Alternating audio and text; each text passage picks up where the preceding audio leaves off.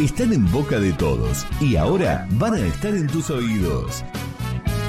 Llega Vox Populi Chacabuco. La cabecita despierta, orgullo de su mamá. Hasta las 19 le damos el espacio necesario a las entidades sociales de Chacabuco y con buena música, todas las noticias y la mejor Se compañía. enamoró de la vida todos los días, todas las noches. Así comienza Vox Populi Chacabuco.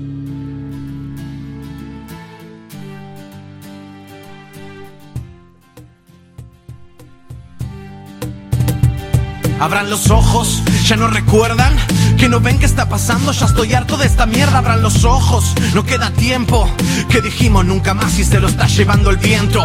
Golpe de estado, la maldita dictadura nos gritó y no la escuchamos desde Honduras. Se paseó por Paraguay, rugió en Brasil y de mil formas vilmente se hizo sentir. Ahora es tarde para prevenir, no se alivia y la parca marca el arca de Bolivia.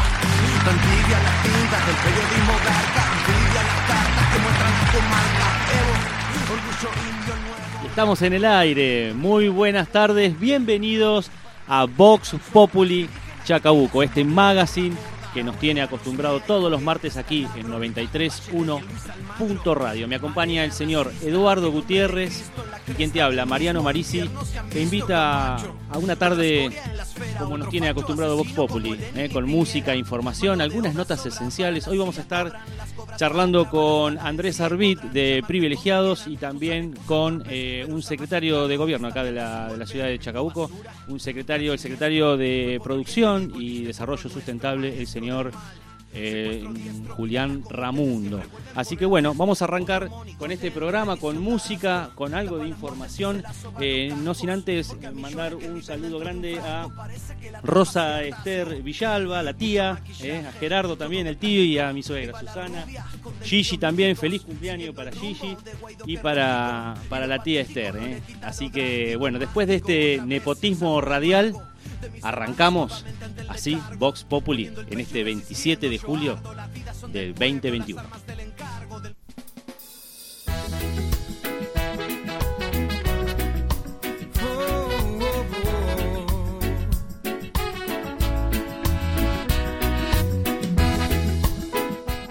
Y va aflojando la, la pandemia, va aflojando y también en Chacabuco, por supuesto, eh, los casos confirmados del día de ayer son 28 eh, y los pacientes activos, voy ya a ese número que es eh, tan importante, eh, 138, a seguir cuidándose, ya hemos acumulado lamentablemente casi 170 vidas, hemos perdido casi 170 vidas y eso, bueno, eh, ya un año y medio de pandemia eh, hablamos de vacuna, hablamos de enfermos, hablamos de cuidarnos.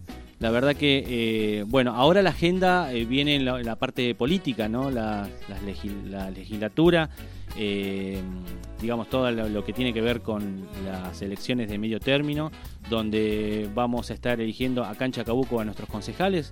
Después en el segundo bloque vamos a estar eh, des- desarrollando esta información.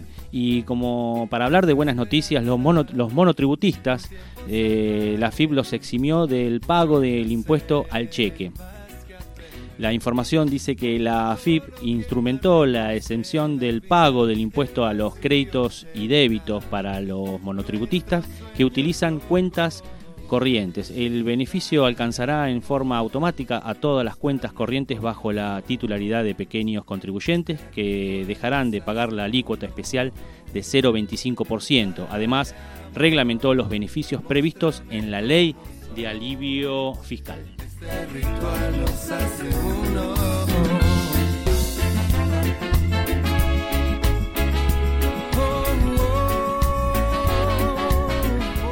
Y estamos preocupados por el Chano, Santiago Chano Moreno Charpentier. La madre del Chano desmintió la versión policial. Dice, mi hijo no atacó a nadie.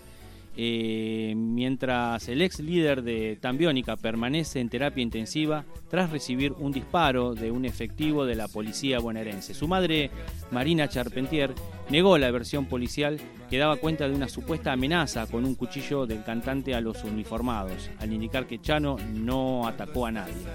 Hoy leía por ahí una, otra versión, habló el padrastro de, de Chano, así bueno, está, digamos, todo lo que pasó ahí está todo en investigación policial, no quiero dejar sentado ninguna opinión al respecto y lo que esperamos, los que nos gusta la música y la cultura, es que, eh, que Chano se, se recupere como cualquier otro hijo de vecino.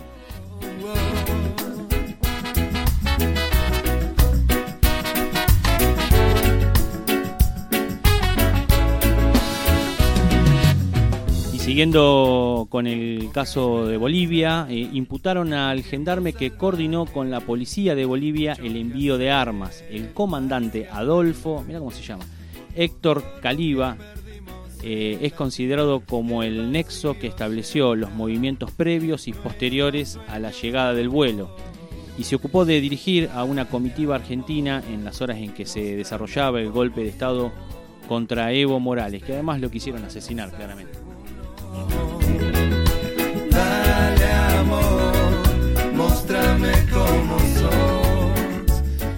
La bandera por la memoria trans llega a Paraná y se suma al reclamo de justicia por otro travesticidio. Eh, mientras una bandera recorre el país sumando nombres de personas trans asesinadas o muertas por desidia estatal, su paso por Entre Ríos coincide con el reclamo por Vicky Núñez de 27 años, quien murió esposada en el piso y reducida por seis policías durante una crisis emocional. Es víctima de travesticidio no solo de la policía, sino el travesticidio social que nosotros padecemos, explicó María Belén Correa, presidenta del Archivo de la Memoria Trans.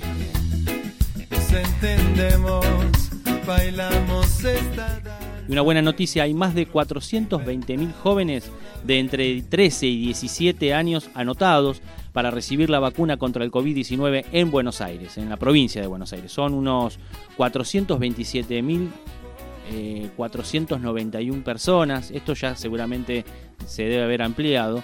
Eh, según confirmó el ministro de Salud de la provincia de Buenos Aires, Daniel Goyán, que hoy estaba presentando la renuncia porque va a estar eh, dedicado a la campaña. Es el número 2 de la lista del Frente de Todos eh, para diputados en la provincia de Buenos Aires. De esos más de 427.000 jóvenes, 77.255 tiene algún factor de riesgo y tendrá prioridad para inocularse.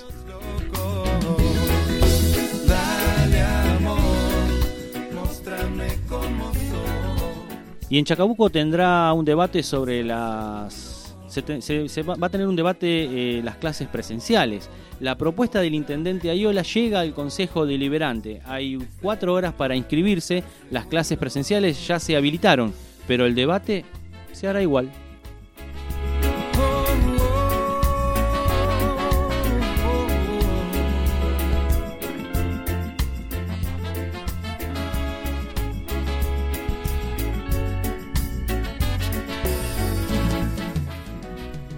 Y bueno, eh, a 69 años de la muerte de Evita, ¿no? Eh, un gran referente de la política argentina del siglo XX. ¿Qué diría Evita si estuviera en este momento, ¿no? Eh, bueno, de los distintos posteos y los medios nacionales y también provinciales, municipales, han este, seguido de cerca esta conmemoración de la muerte de Evita a 69 años sin ella. Entendemos, bailamos Y todos los 27 de julio se conmemora el Día Internacional del Perro Callejero, con el objetivo de generar conciencia sobre la cantidad de perros que se encuentran en la calle buscando alimento, los que son abandonados y sufren de maltrato.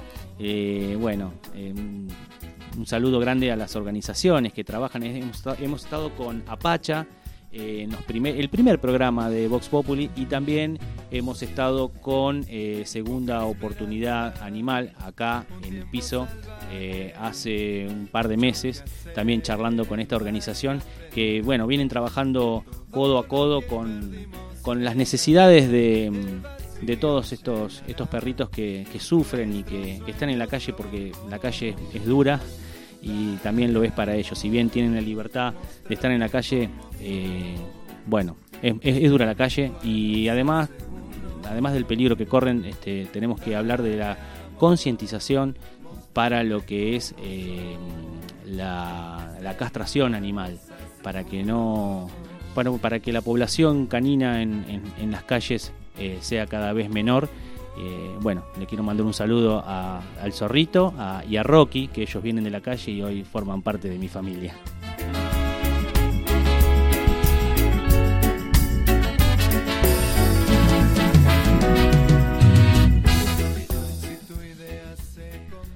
Bueno, así que ya en breve nada más vamos a estar eh, charlando con Andrés Arbit, eh, él es de Privilegiados, así que mientras tanto vamos a poner un poco de música para ponerle a esta tarde de 27 de julio con 11 grados de temperatura, una tarde agradable, eh, un poco fresca, eh, con un lindo sol, no se avisora eh, mal tiempo para los próximos días, así que vamos a disfrutar esto que, que es nuestro invierno acá en Chacabuco con un poco de música.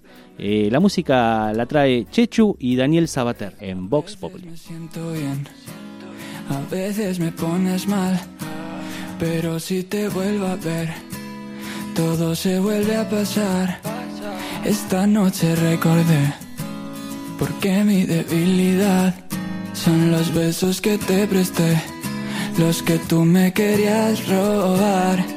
Y así, en todas tus manías me perdí. No lo vi venir y es que así me tienes como un loco tras de ti, como un loco tras de ti. Y sé que yo aún te hago ese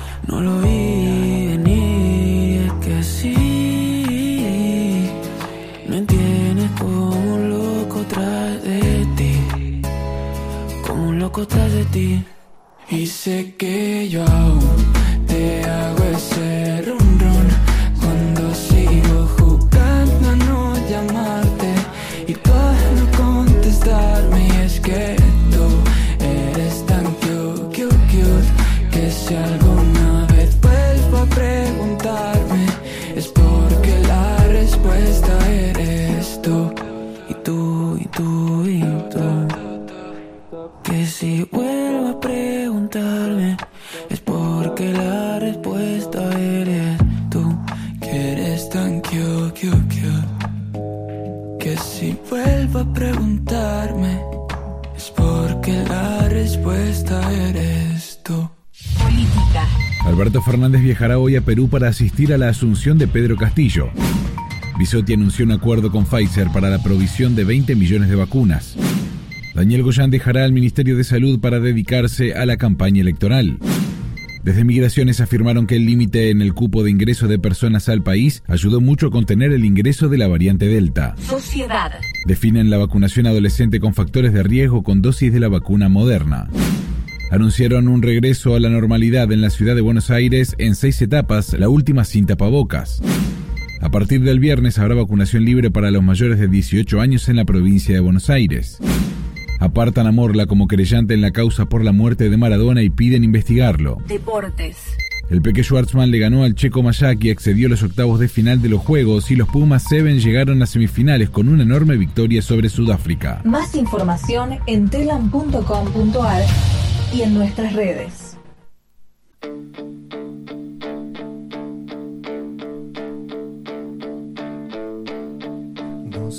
Si escuchas o quizás ya no sirve de nada.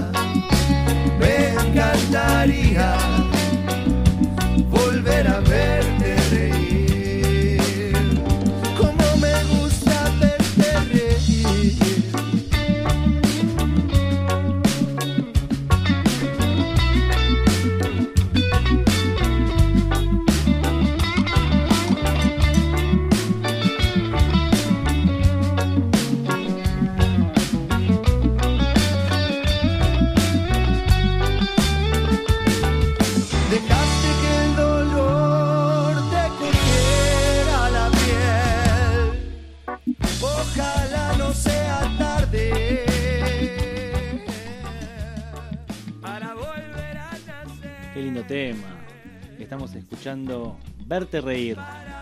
Picnic en el, en el piso 12 y cruzando el charco.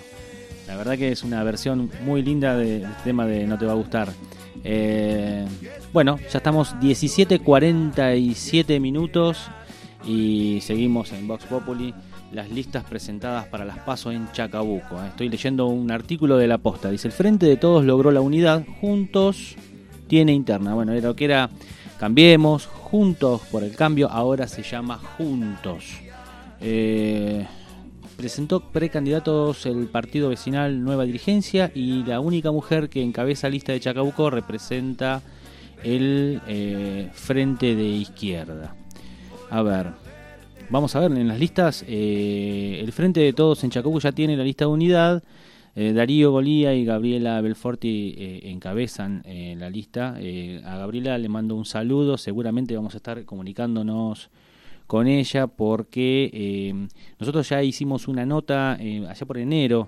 Ahora el- la asociación Hogar San José eh, cumple 120 años, una gran institución muy querida por todos los chacabuquenses, donde Gabriela es presidenta y es interesante que mm, la lista de Frente de Todos haya podido eh, tener eh, y representar a todos los sectores. En este caso el de Gabriela, que además de ser empresaria, es una persona, una militante desde hace mucho tiempo que está militando, ella siempre con, eh, con una mirada sensible, eh, pensando y, tratando de, de, hacer honor a, un poco a, la- memoria de su hermano, que era un militante peronista, eh, bueno, que hace un, tiempo nos, nos dejó. Gabriela además es una persona que nosotros, como decía, la habíamos tenido en, en enero y, y es importante que las eh, organizaciones sociales estén representadas en las, en las listas. Eh, en las otras listas también creo que, que, hay algunos nombres muy interesantes. También eh, continúa Santiago Carnaghi en el tercer puesto, referente local de la agrupación La Cámpora y actual responsable de ANSES. Bueno, un beso y un saludo a, Karina Geloso, ella es odontóloga. La, semana pasada tuvimos al hermano, Claudio, charlando acá con nosotros. Eh, ella, bueno, viene militando junto a Darío Golía en, el Instituto Proyectar. Fernando Lescano, psicólogo, eh, también eh, estuvo ya participando del gobierno de Mauricio Barrientos. Bueno, están todas las... Yo creo que están todos los sectores, todos los peronismos y las agrupaciones eh, contempladas en la lista. Seguramente siempre hay algún detalle, tiene que alguien se queda desconforme. En la sexta ubicación está Julita Garelo, dirigente de corriente de la militancia, que logró ser convocada luego de dos elecciones en que su espacio no pudo participar. bueno, y Kevin Ceballo también por Rawson, así que es importante que, mm, que estén este, representadas todas las voces ahí. Eh, por otro lado, eh, lo que sería la interna, no es interna porque claro, son las primarias abiertas, eh, simultáneas y obligatorias, las paso, presenta tres listas en, en, lo que es Juntos. Por un lado, Juntos eh, lo que sería mm, eh, el radicalismo más tradicional que representa al intendente, donde está Alejo Pérez a la cabeza. Por otro lado, eh, Juntos por el Cambio, lo que sería el, pro tradicional con Nacho Orsini y en una tercera lista el comisario, el ex comisario general Seal, que es del, de Alternativa Republicana creo, si mal no entiendo, eh, representa eh, desde el punto de vista nacional la gran referencia es eh, Miguel Ángel Pichetto y están todos dentro de la interna de lo que sería juntos para estas elecciones. Y mm, podemos repasar la lista. Alejo, lo, en el segundo lugar está Jorgelina Sonies, a la cual le mandamos un saludo. Jorgelina siempre nos atiende, nos ha dado mucha información. Ya en algún otro momento eh, le hemos eh, agradecido por eh, brindarnos un poco la agenda de nuestro programa. Ella está en relaciones institucionales. También este, mm, el, profesor Cerritela, Cecilia Gabrieli, Alejandro Sieri, Karina Vivona, Ezequiel Courade, que también estuvo en la cartera que hoy está Jorgelina Sóñez, Andrea Rossetti y Maximiliano Lancieri. Eh, para lo que es eh, consejeros escolares, en esta lista está María del Valle Ayola.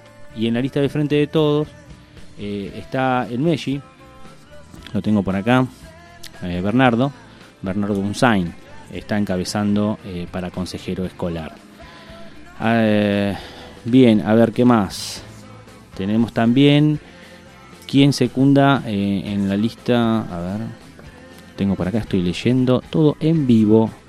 17.52 minutos. Precandidatos. A ver. En la próxima lista. Eh, Mariana Cámara es eh, la número 2 de la lista de Nacho Orsini. Claudio Carboni, empresario. Lorena Arostegui. Eh, Fabio Di Palma. Cristina Priano. conozco a Cristina, hermana de Alberto, el ingeniero Alberto Priano.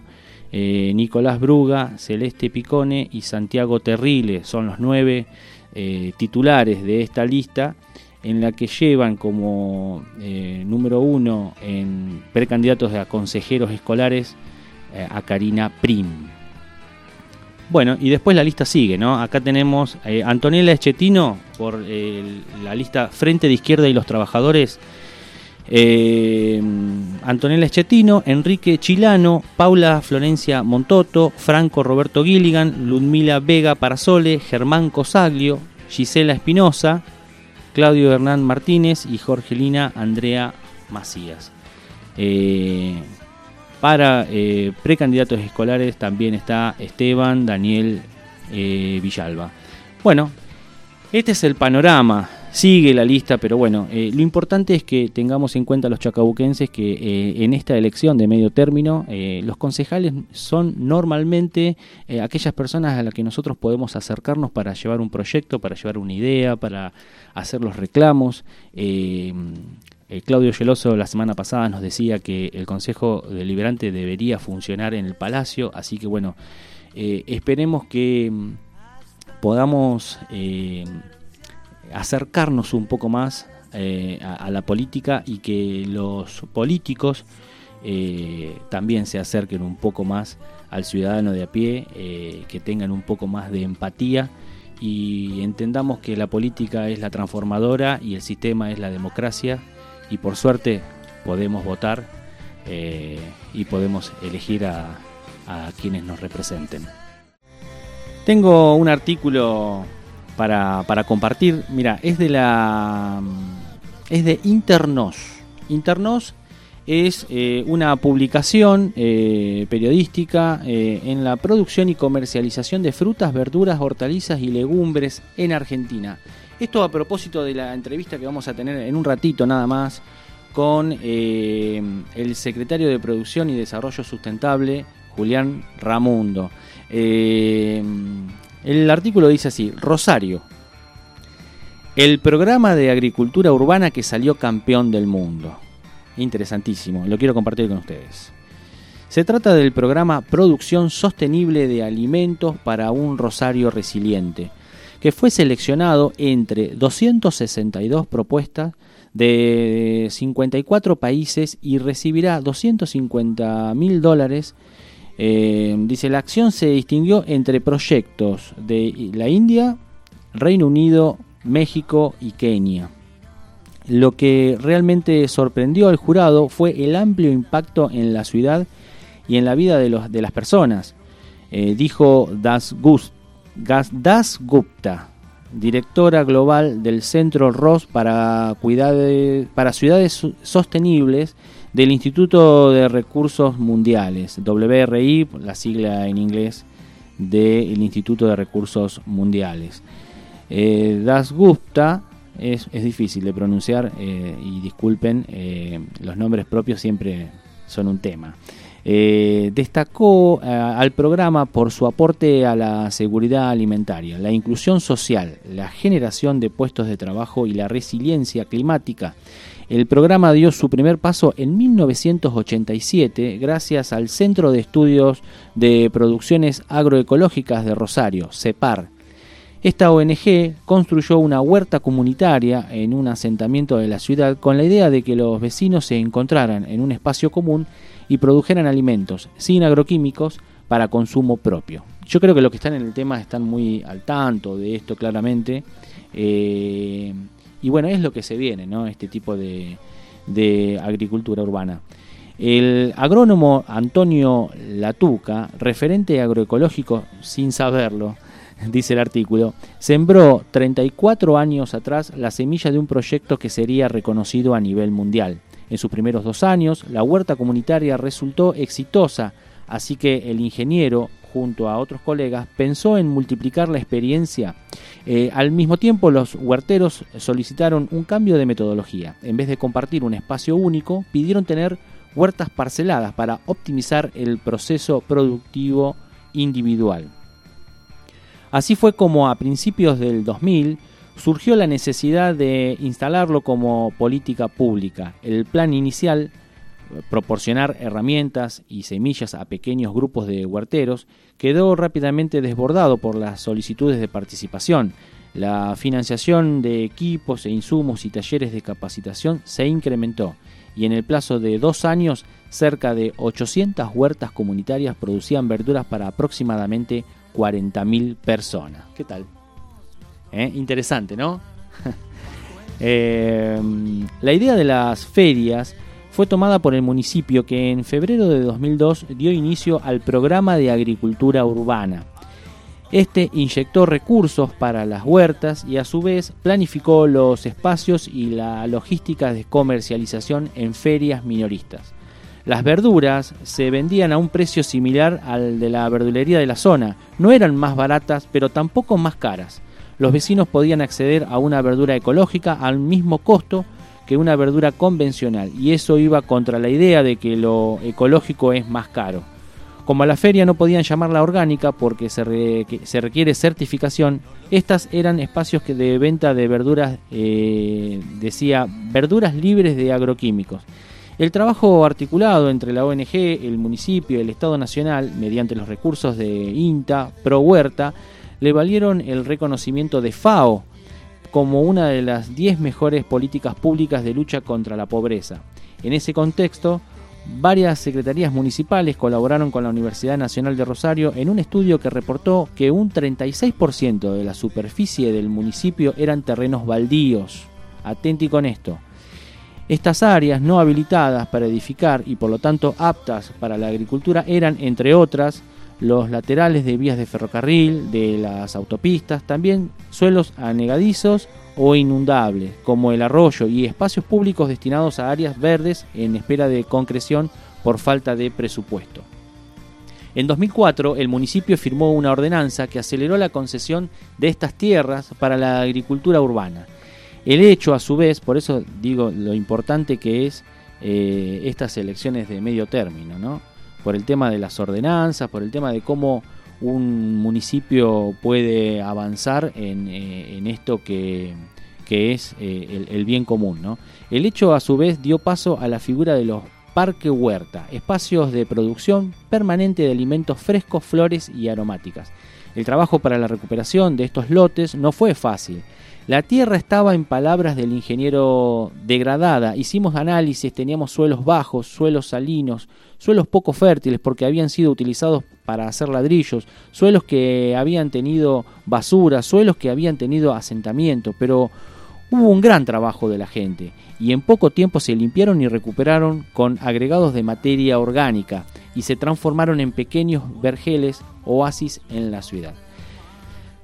Allí reside en parte la resiliencia climática que lo reconocen internacionalmente al proyecto. Muchas veces, dice el ingeniero, se dice de estos productores que no paguen impuestos en la feria o que les dan el terreno gratis. Pero está, invisibilizado, dice, todo este trabajo social y ambiental. El proyecto de agricultura urbana está enmarcado en Rosario Emprende. Rosario Emprende es el programa macro donde se gestionan políticas para distintos proyectos productivos, entre ellos los Parque Huerta. No hay requisitos especiales para acceder a la tierra, solo el compromiso de producir bajo un esquema agroecológico y colaborar con las tareas de mantenimiento del espacio común. No se paga ningún canon. Hoy tenemos más de 250 familias y organizaciones sociales produciendo alimentos y vendiendo en ferias y mercados del municipio.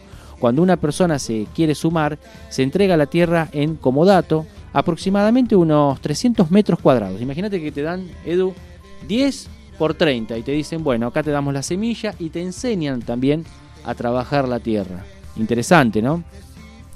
Eh, es un programa redondito. Inicialmente lo abastecemos con semilla y luego con el seguimiento de los técnicos y técnicas, dice Pablo Nasi, subsecretario de Economía Social de Rosario. Por otro lado, el municipio, y ya termino, eh, el artículo termina acá, dice, por otro lado, el municipio reservó unas 700 hectáreas en el cinturón verde para la producción de alimentos frescos y la conservación de la biodiversidad. Es decir, en dicha zona está prohibido construir o levantar edificaciones de, ningún tipo. Esto nos permite pensar a otra escala la producción de alimentos agroecológicos en el futuro. Generaría fuentes de trabajo y podríamos suministrarle a toda la ciudad alimentos de este tipo, dice Pablo Nasi. Eh, Nasi con S, les aclaro. Necesitamos políticas transversales que atraviesen lo productivo, lo ambiental y lo social. La pandemia evidenció que la producción de alimentos tiene que ser el eje, pero con técnicas que no dañen el ambiente y preserven la salud de los que producen y de los consumidores, concluyó el ingeniero Latuca. Bien, ese fue el artículo de, ya les digo, les repito nuevamente, eh, Internos, lo encuentran en internos.com. Eh, somos un medio periodístico especializado en la producción y comercialización de frutas, verduras, hortalizas y legumbres en Argentina. Y en Chacabuco eh, hace poco se inauguró, lo tengo por acá, a ver, el mercado concentrador. Eh, bueno, estuvo ahí em, Julián Ramundo, por eso dentro de un ratito cuando se acerque acá a los estudios le vamos a consultar sobre eso y algunas cositas más. Por ahora les propongo que vayamos con un poco de música, tanda y ya volvemos.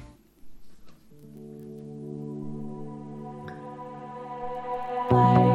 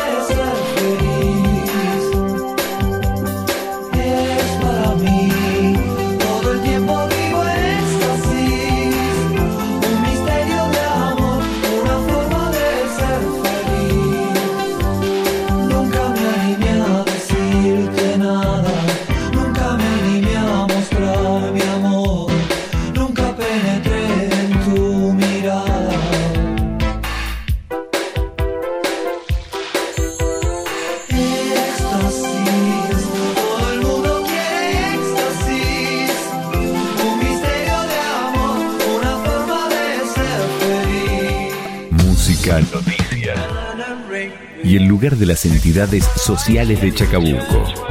Vox Populi Chacabuco, martes a las 5 de la tarde en Punto Radio 931.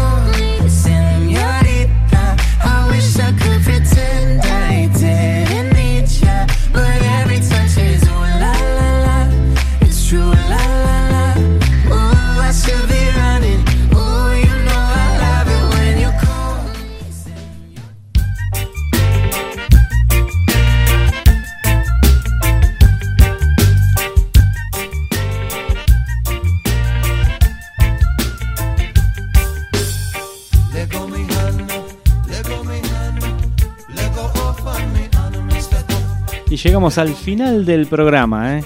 Un martes 27 de julio, bueno, con mucha información, con dos notas muy importantes. Eh, un abrazo muy grande para Andrés Arbit. Y bueno, hace un ratito se acaba de ir del estudio Julián Ramundo, una charla larga, extensa, donde pudimos andar por todos los caminos que tienen que ver con la producción y con el futuro de, la, de Chacabuco, esta post pandemia, cómo vamos a a encarar el trabajo, los emprendimientos y todo lo relacionado a la producción de nuestra ciudad. Bueno, en la operación técnica estuvo el señor Eduardo Gutiérrez, que hoy, bueno, hora extra, ¿eh?